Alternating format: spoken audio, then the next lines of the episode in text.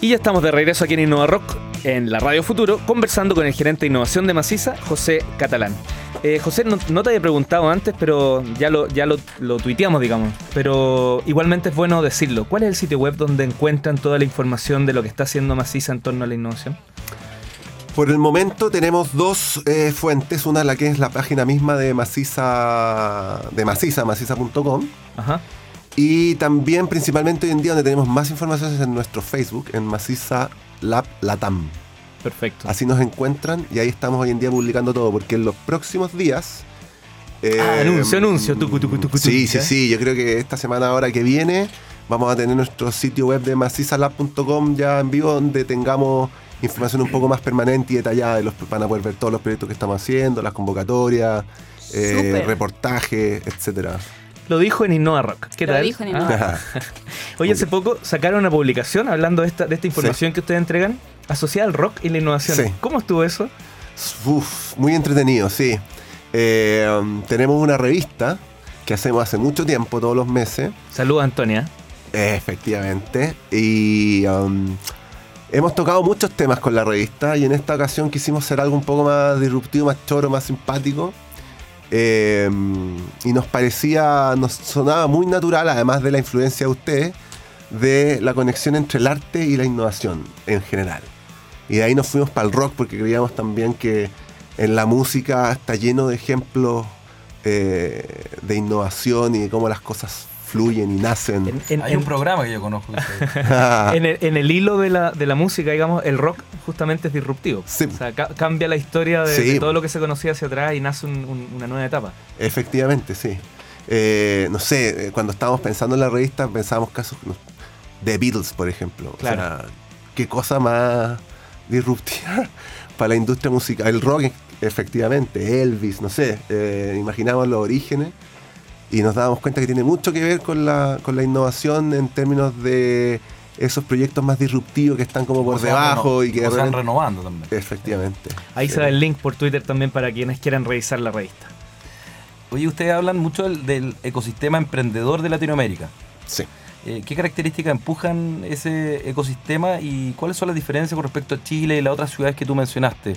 Sao Paulo, Ciudad de México, Caracas u otras. Em, em, a ver, en general, América Latina yo siento que está en un momento de desarrollo acelerado de sus ecosistemas de innovación local en las diferentes ciudades. Así como yo creo que Chile fue el pionero en esto con Startup Chile y todo ese movimiento desde hace unos 3, 4 años atrás. Em, el resto de las ciudades se ha ido subiendo. Buenos Aires, eh, Sao Paulo, ya existen Startup México, Startup Brasil. Eh, hay uh, un sentimiento también común de tratar de buscar identidad propia y dejar eh, tanta metodología adoptada de Estados Unidos. creo que ahí hay un desafío también para el ecosistema latinoamericano de encontrar identidad y de resolver problemas que son tan puntuales o específicos de América Latina, porque no tienen otros, otros continentes, eh, en donde la innovación social, por ejemplo, se transforma en un eje y en un motor que, está cambiando las cosas, o el salir de los commodities como desafío, es un desafío de innovación para América Latina, salir de vender los palos, salir de vender el cobre, eso ya lo sabemos, el cobre, etcétera, eso le pasa a Brasil, le pasa a Argentina, le pasa a todo, con mayor o menor intensidad. Chile es un caso más dramático en ese sentido, Brasil está más Brasil, México y Argentina están un poco más industrializados, tienen un poco más de valor agregado, pero... Yo le pongo todas las fichas a ese tema, eso de encontrar nuestra identidad, porque pucha que nos gusta adoptar todo lo que viene afuera y aquí en esto la innovación es un castigo muy grande cuando no, cuando no encontramos esta identidad. Sí, efectivamente. Uno, yo creo que todos hemos aprendido de metodología de, no sé, de Estados Unidos, de ID o de Europa, que son válidas y que son buenas y que son eh, fundamentales en el aprendizaje que hoy en día se da en las universidades, por ejemplo, para los cursos de emprendimiento, innovación. Pero eso no quita que eh, necesitamos también buscar nuestra propia identidad en esas metodologías, en ese lenguaje, en la forma que hacemos las cosas, eh, que se adapta a nuestra cultura. Sí, y tú lo mencionaste, que mm, mencionaste que respecto al tema, por ejemplo, de ya que el- hace tres años partió el boom con Startup Chile, pero tampoco eso es tan así, porque antes de Startup Chile existían emprendedores y gente Claro. que hacía cosas en nuestro, en nuestro país.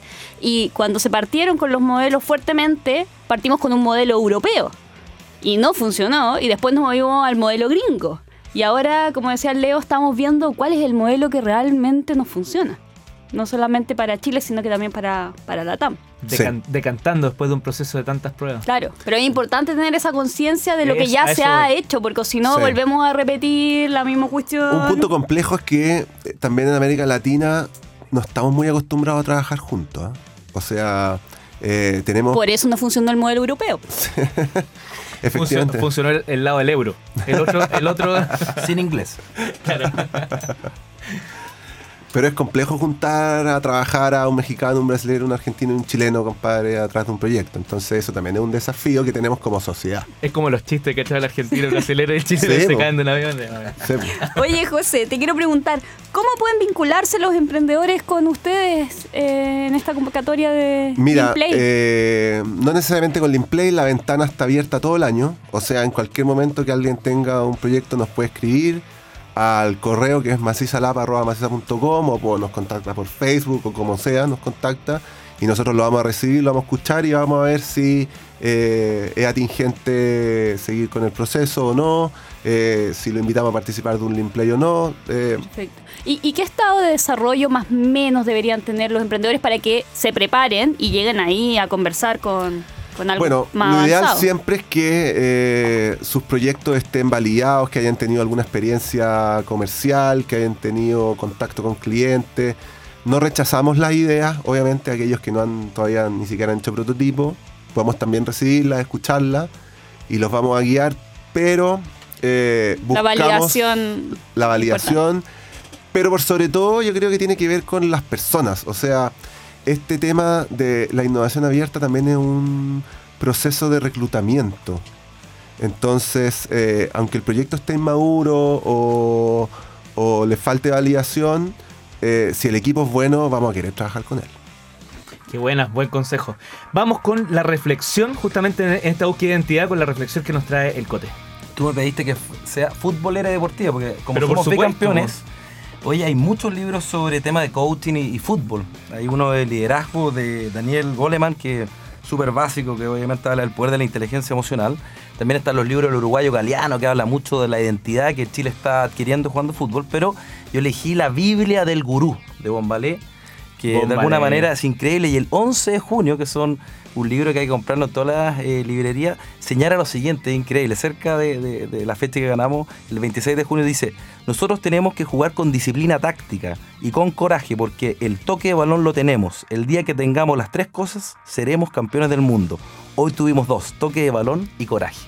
Quizás Mira. se puede anticipar ¿ah? a, a algo que pueda seguir pasando. También por último, también les quiero recomendar la revista Panenca, una revista catalana increíble que viene con reportaje histórico y obviamente de identidad y que explica el fútbol mucho más profundo que los comentarios de nuestros colegas, porque a veces se quedan solamente en la cosa eh, chistosa y humorística y anecdótica. Así que se los recomiendo. ¿Me puede repetir el nombre, por favor? Panenka, que fue el jugador checo que metió el gol que hizo Sánchez en la primera Copa América en Chile 2015, que es el típico penal que la pica y que Ah, el arquero queda ah, de alguna forma sorprendido por este penal. Él, él la, Panenka. él la inauguró, digamos, fue el primero que la, Inaugurado, la fue el primero en Ah. la final de Alemania con Checoslovaquia, el 76, donde sale Wow. campeón. Tú estabas ahí. No, no, ya un año.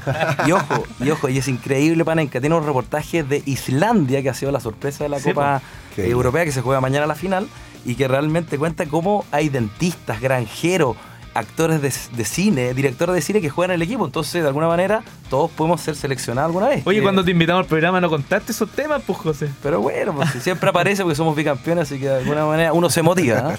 No, buena. ¿Y le queda alguno más o ahí estamos? Sí, uno más, pues tiene que ir el 15 de julio, un poquito caro, al Enjoy, al Casino Enjoy de los Andes, a escuchar a Mike Tyson, que viene el campeón mundial de pesos pesados a contar su infancia, cómo estuvo, lo pasó mal, lo violaron, robó, estuvo en la cárcel, y cómo salió de todo ese destino increíble que habla mucho también obviamente con guardando las diferencias con los jugadores chilenos, con los Vidal, los Gary Medel, que ellos mismos han dicho, si no se dedican al fútbol, se dedican a, a robar o a la drogadicción. Entonces, realmente puede ser un ejemplo interesante, 15 de julio, escuchar a Mike Tyson, un Hay poco caro, con, pero hay que ir con orejeras. con orejera. ¿ah? Es impresionante, yo lo vi espectacular. 15 segundos para tu última reflexión antes de terminar y cerrar nuestro programa. Muy bien. Eh, bueno, esta es una invitación a que toda la gente que esté interesada en innovar en la industria del diseño, la arquitectura y la construcción eh, nos contacte. Estamos ávidos de ideas y proyectos. Queremos cambiar la forma de hacer negocio en América Latina y eh, estamos muy contentos de poder tener la oportunidad de recibir a todo aquel que tenga ganas de trabajar con nosotros. Recibe nuestra polera oficial, gentileza manga corta, y nos vamos a sacar bien, la muchas foto después. Muchas gracias por haber venido y te esperamos pronto también para ir contando cómo avanza todo esto al Perfecto. interior de Maciza. Josefa, Cote, un gusto tenerlos hoy en mi programa. no, Recuperaste la jineta como Recuperé- bravo. Recuperé, recuperé, pero me voy. Bueno, de eso hablamos después. Nos vemos, va a estar Uri en la próxima, el próximo programa. Y nada, pues, los argentinos tendrán tango, pero nosotros tenemos mambo de Machaguay. Nos vamos con los hypas. Chao.